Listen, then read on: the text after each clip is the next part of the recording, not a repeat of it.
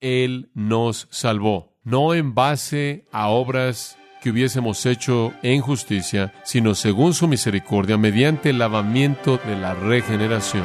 La regeneración es un nacimiento que lava todas nuestras transgresiones.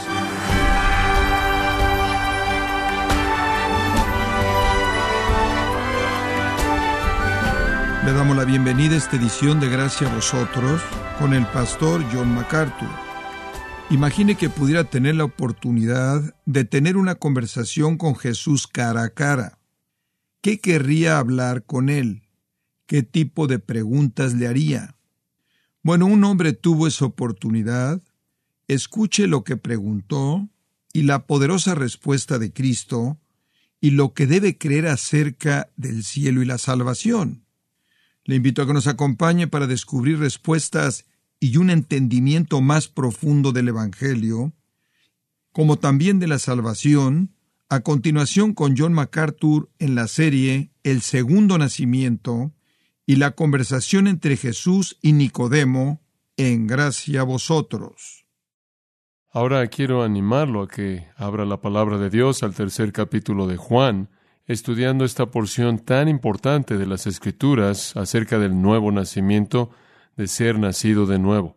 Esto claro para la mayoría de nosotros que hemos estado en la iglesia ya por un tiempo, una porción de las Escrituras muy conocida. La terminología ser nacido de nuevo es parte del lingua evangélico y lo ha sido por mucho, mucho tiempo. Pero a pesar del hecho de que es terminología conocida y se ha usado mucho y ciertamente a lo largo de toda mi vida, parece que por parte de la mayoría de la gente cristiana, no se entiende lo que el nuevo nacimiento significa. No es oscuro, no es difícil entenderlo, todo se encuentra en la analogía misma, ser nacido. Permítame leerle el pasaje, versículos 1 al 10. Había un hombre de los fariseos que se llamaba Nicodemo, un principal entre los judíos.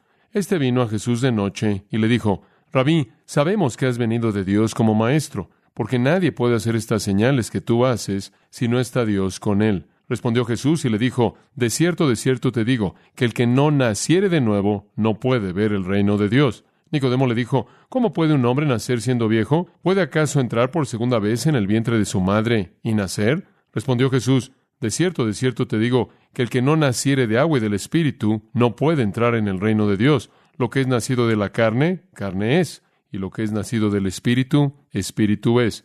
No te maravilles de que te dije, os es necesario nacer de nuevo. El viento sopla de donde quiere y oye su sonido, mas ni sabes de dónde viene ni a dónde va. Así es todo aquel que es nacido del Espíritu. Respondió Nicodemo y le dijo, ¿Cómo puede hacerse esto?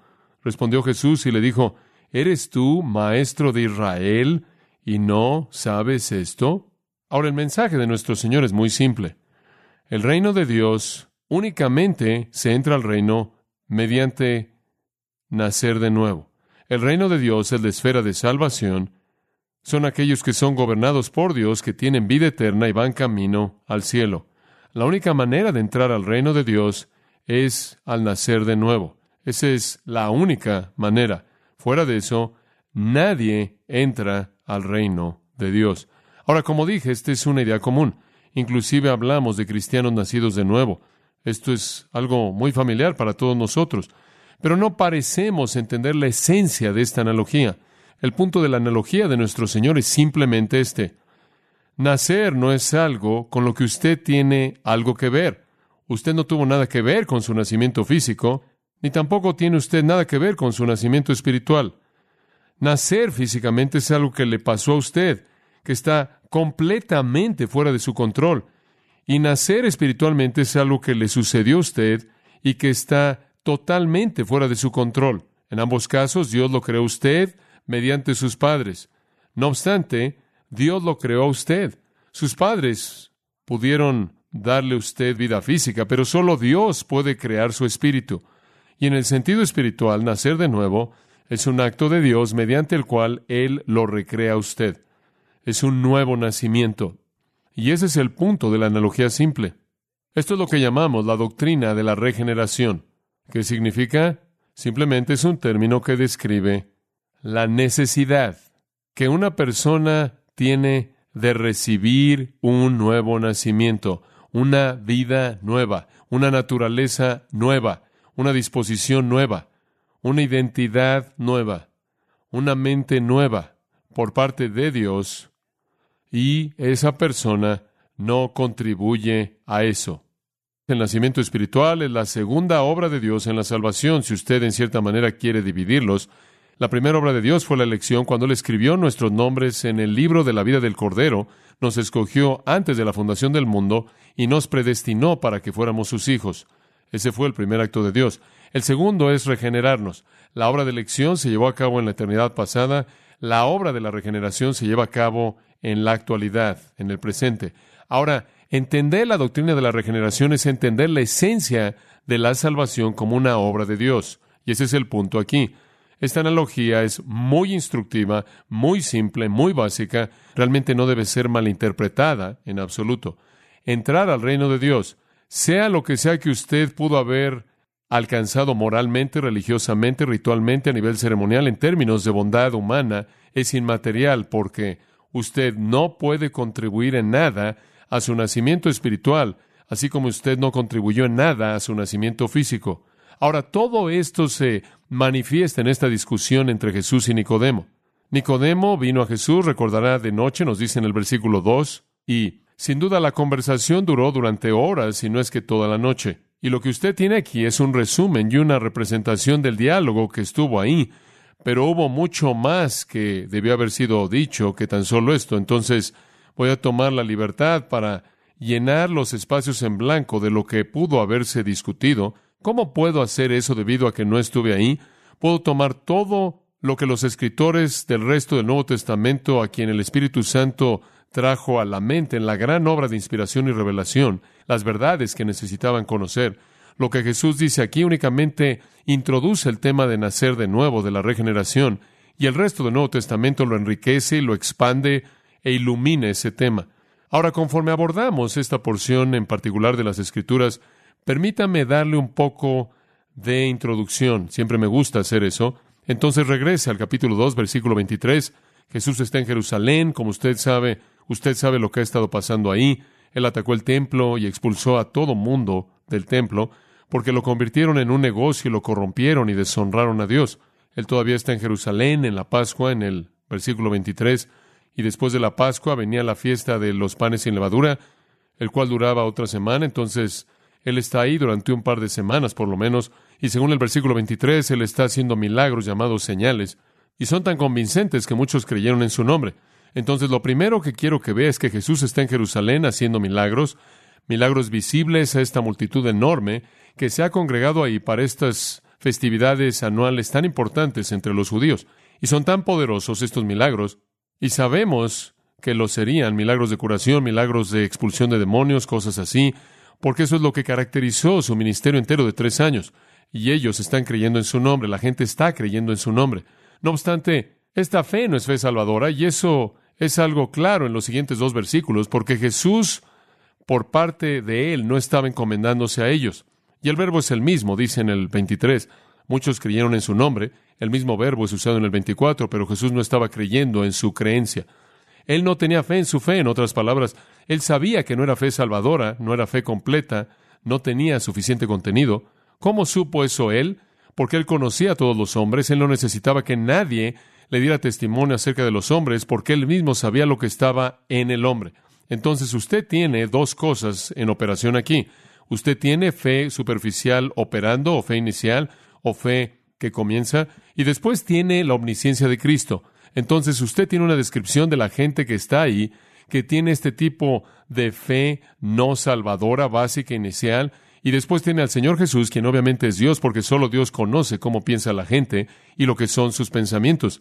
Entonces la omnisciencia de Cristo demuestra su deidad y la condición del alma del hombre de fe superficial. Esas dos cosas son indicadas ahí en los versículos 23 al 25.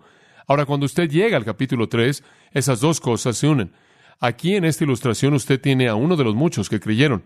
Son mencionados en el versículo 23, aquí hay uno de ellos. Y él habla no solo para sí mismo, sino él habla para el resto del grupo que creyeron que él sabe lo que están pensando, porque dice en el versículo 2, Rabí, sabemos.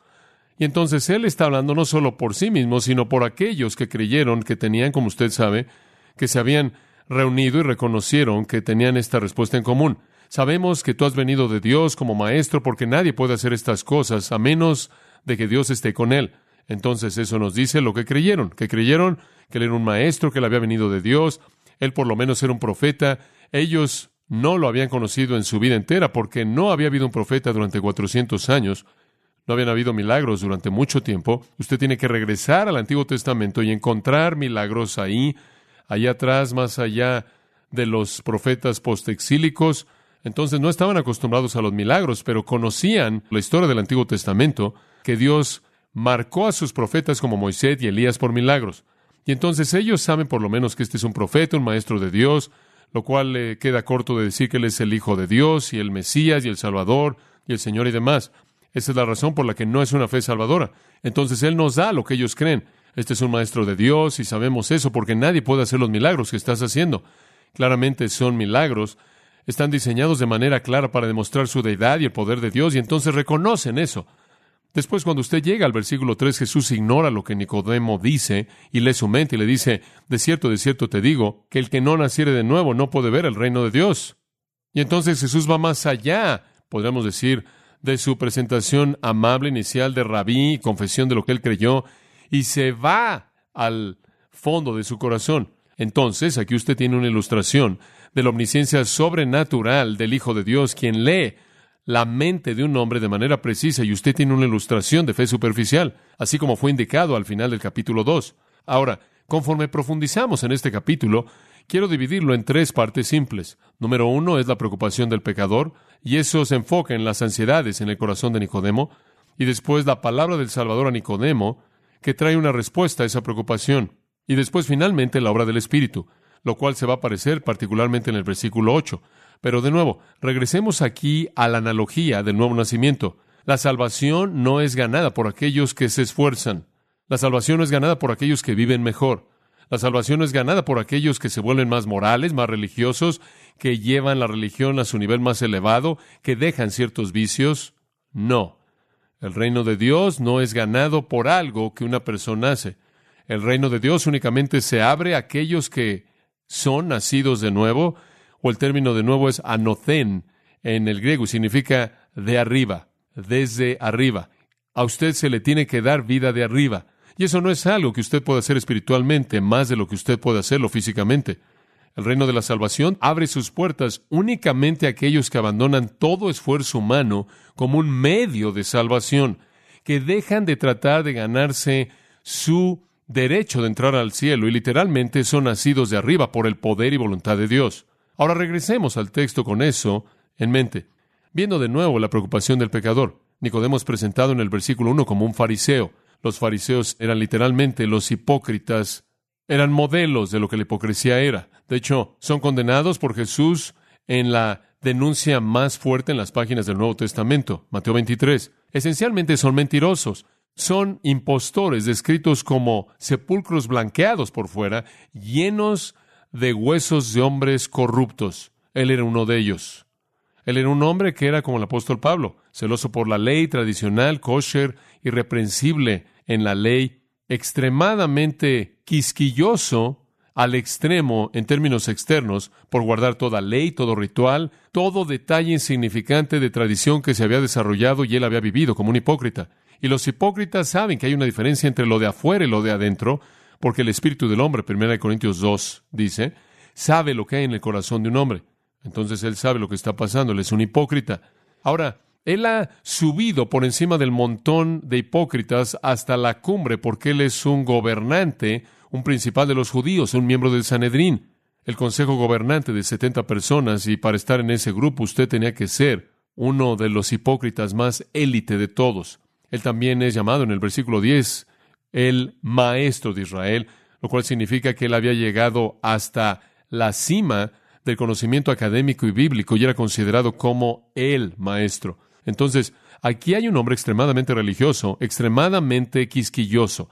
Él está en el pináculo de lo que sería llamado la nobleza judaica, farisaica. Él es la élite cuando hablamos de eso, devoto, moral, externamente siguiendo todo detalle de la ley, y a nivel interior él sabe que no está en el reino de Dios. Él no tiene certeza de que su alma eterna le pertenece a Dios.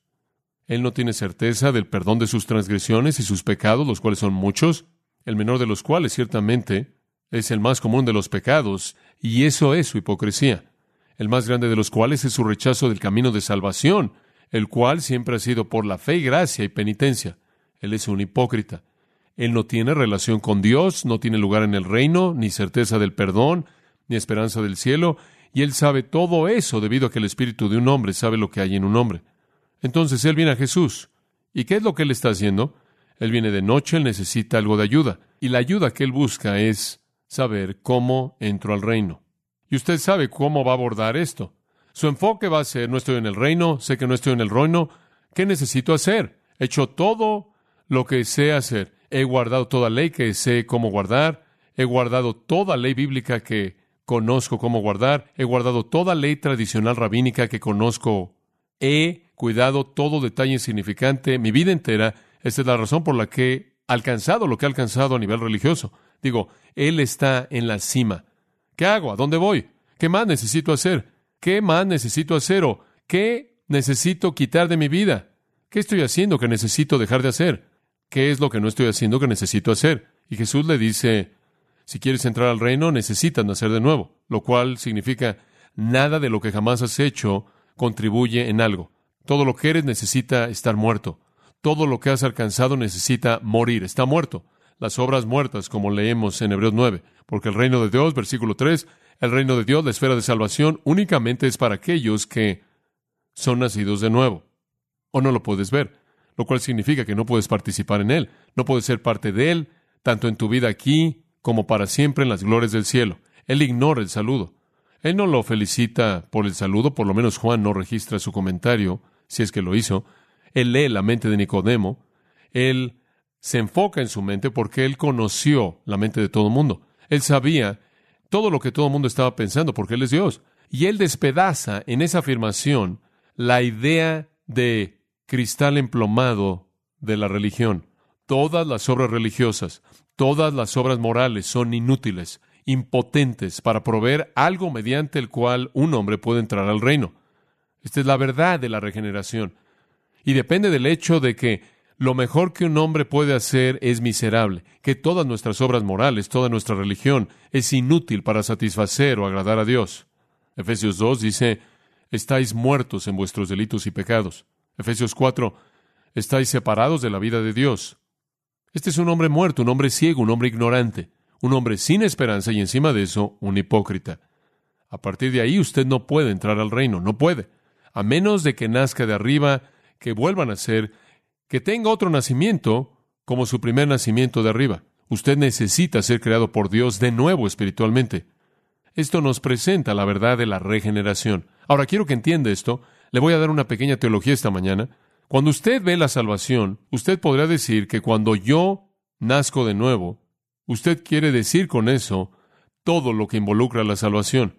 Usted podrá decir soy regenerado y mediante eso podría referirse de manera completa a la realidad de la salvación. Si yo dijera yo fui convertido, usted podría referirse a lo mismo. Si usted dijera soy redimido, usted podría referirse a que estoy hablando en términos generales a mi salvación. Usted podrá decir, he sido justificado, usted podrá decir, he sido santificado, y todos esos podrían ser términos generales para describir su salvación, pero al mismo tiempo, todos pueden ser divididos como componentes individuales en la multiplicidad de realidades que constituyen la salvación. La regeneración es diferente de la justificación, la justificación es diferente de la santificación, la santificación es diferente de la conversión, la conversión es diferente de la fe, y la fe es diferente del arrepentimiento. Todos esos términos son una manera de describir el todo, pero también pueden ser divididos como partes componentes. Entonces hablemos de la regeneración no en su sentido general, la manera en la que lo usamos cuando decimos soy nacido de nuevo. Hablemos de ello en su sentido específico y veamos lo que es en términos de su definición bíblica estricta. Ahora, permítame ayudarle con esto. Algunos de ustedes que han estudiado teología, cuando llegamos a este término regeneración, cuando usted visita esta declaración, esta gran doctrina de la regeneración, usted está tocando la verdad de la gracia irresistible. Ahora usted recordará esa frase si usted conoce el calvinismo, depravación total, elección incondicional, expiación limitada, gracia irresistible, perseverancia. Entonces la gracia irresistible es en donde usted está cuando usted llega a la doctrina de la regeneración. Muy bien.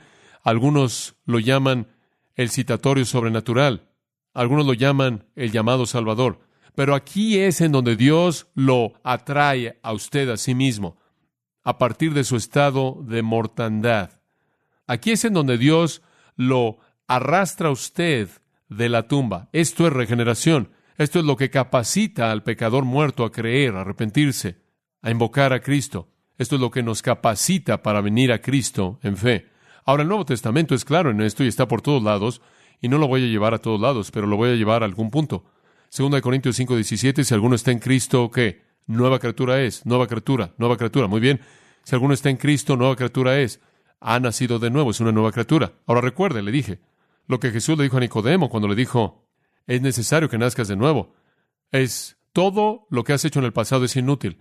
Todo son obras muertas. No importa, es inútil. No haría ninguna diferencia si usted fuera una prostituta o si fuera el maestro en Israel. Usted está en la misma condición porque nada de eso cuenta, nada de eso importa. Usted necesita nacer de nuevo, nacer de arriba. Esta es una verdad poderosa. 1 Pedro 1.3. Bendito sea el Dios y Padre de nuestro Señor Jesucristo, quien según su gran misericordia nos ha hecho renacer.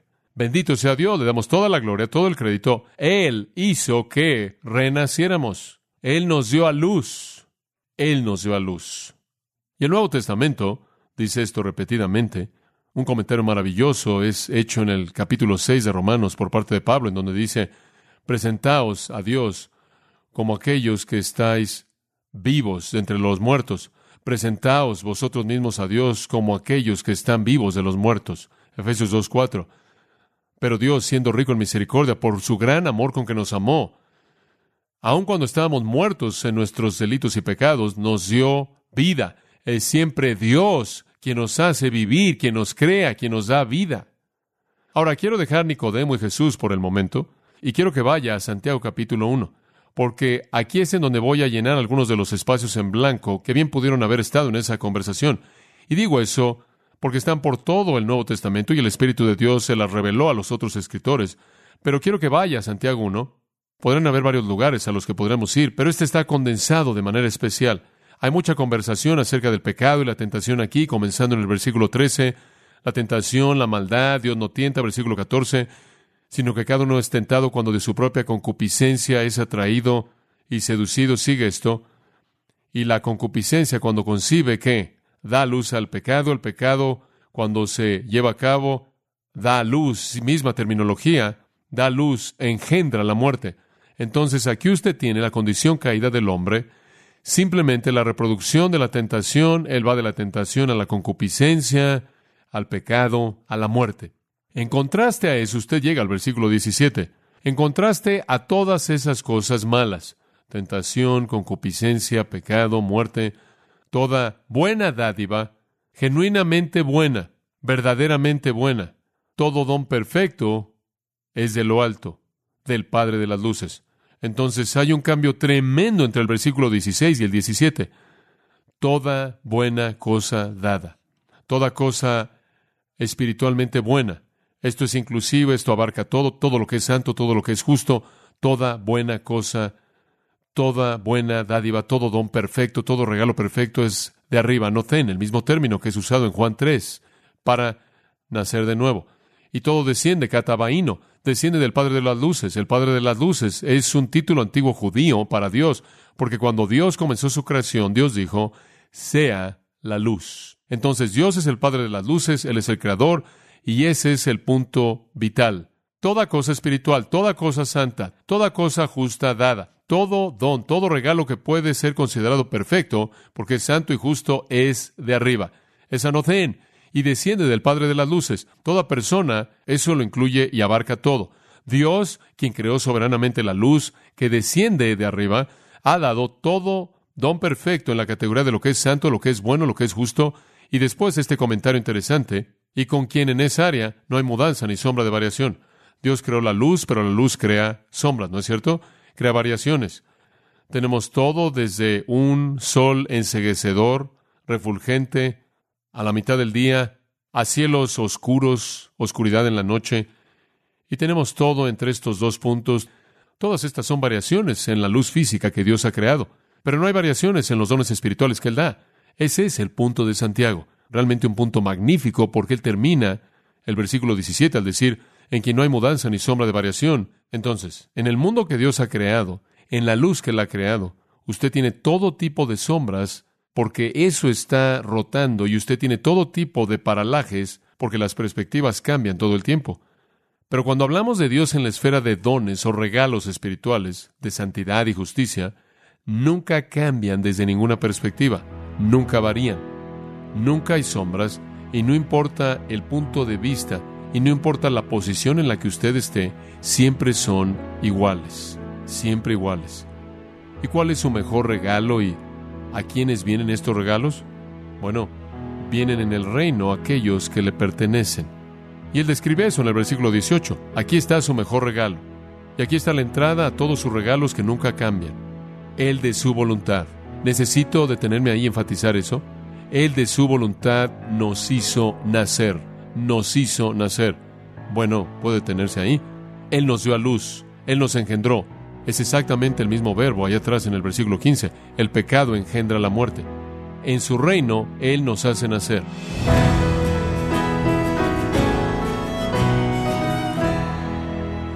Con un poderoso recordatorio, ha sido John MacArthur con el mensaje Los planos para nacer de nuevo, en la serie titulada El segundo nacimiento, en gracia a vosotros. Estimado oyente, recuerde que tenemos a su disposición el libro Salvo sin lugar a dudas, escrito por John MacArthur. Puede obtener su copia de Salvo sin lugar a dudas en gracia.org o en su librería cristiana más cercana. Le quiero recordar que puede descargar en audio transcripción gratuitamente los sermones de esta serie, El Segundo Nacimiento, así como todos aquellos que he escuchado en días, semanas o meses anteriores en gracia.org. Si tiene alguna pregunta o desea conocer más de nuestro ministerio, como son todos los libros del pastor John MacArthur en español, o los sermones en CD que también usted puede adquirir, escríbanos y por favor mencione la estación de radio por medio de la cual usted nos escucha en gracia a vosotros. Es importante conocer no solo el país y ciudad de donde usted nos escucha, sino también la radio. Para quienes contactan nuestro ministerio por primera vez, pueden solicitar una copia del mensaje de promoción sin costo alguno, un mensaje por oyente únicamente. Si usted vive en los Estados Unidos o Puerto Rico, escríbanos a Gracia Vosotros, P.O. Box 4000, Panorama City, California 91412. O puede escribirnos a través del siguiente correo electrónico radio arroba gracia.org.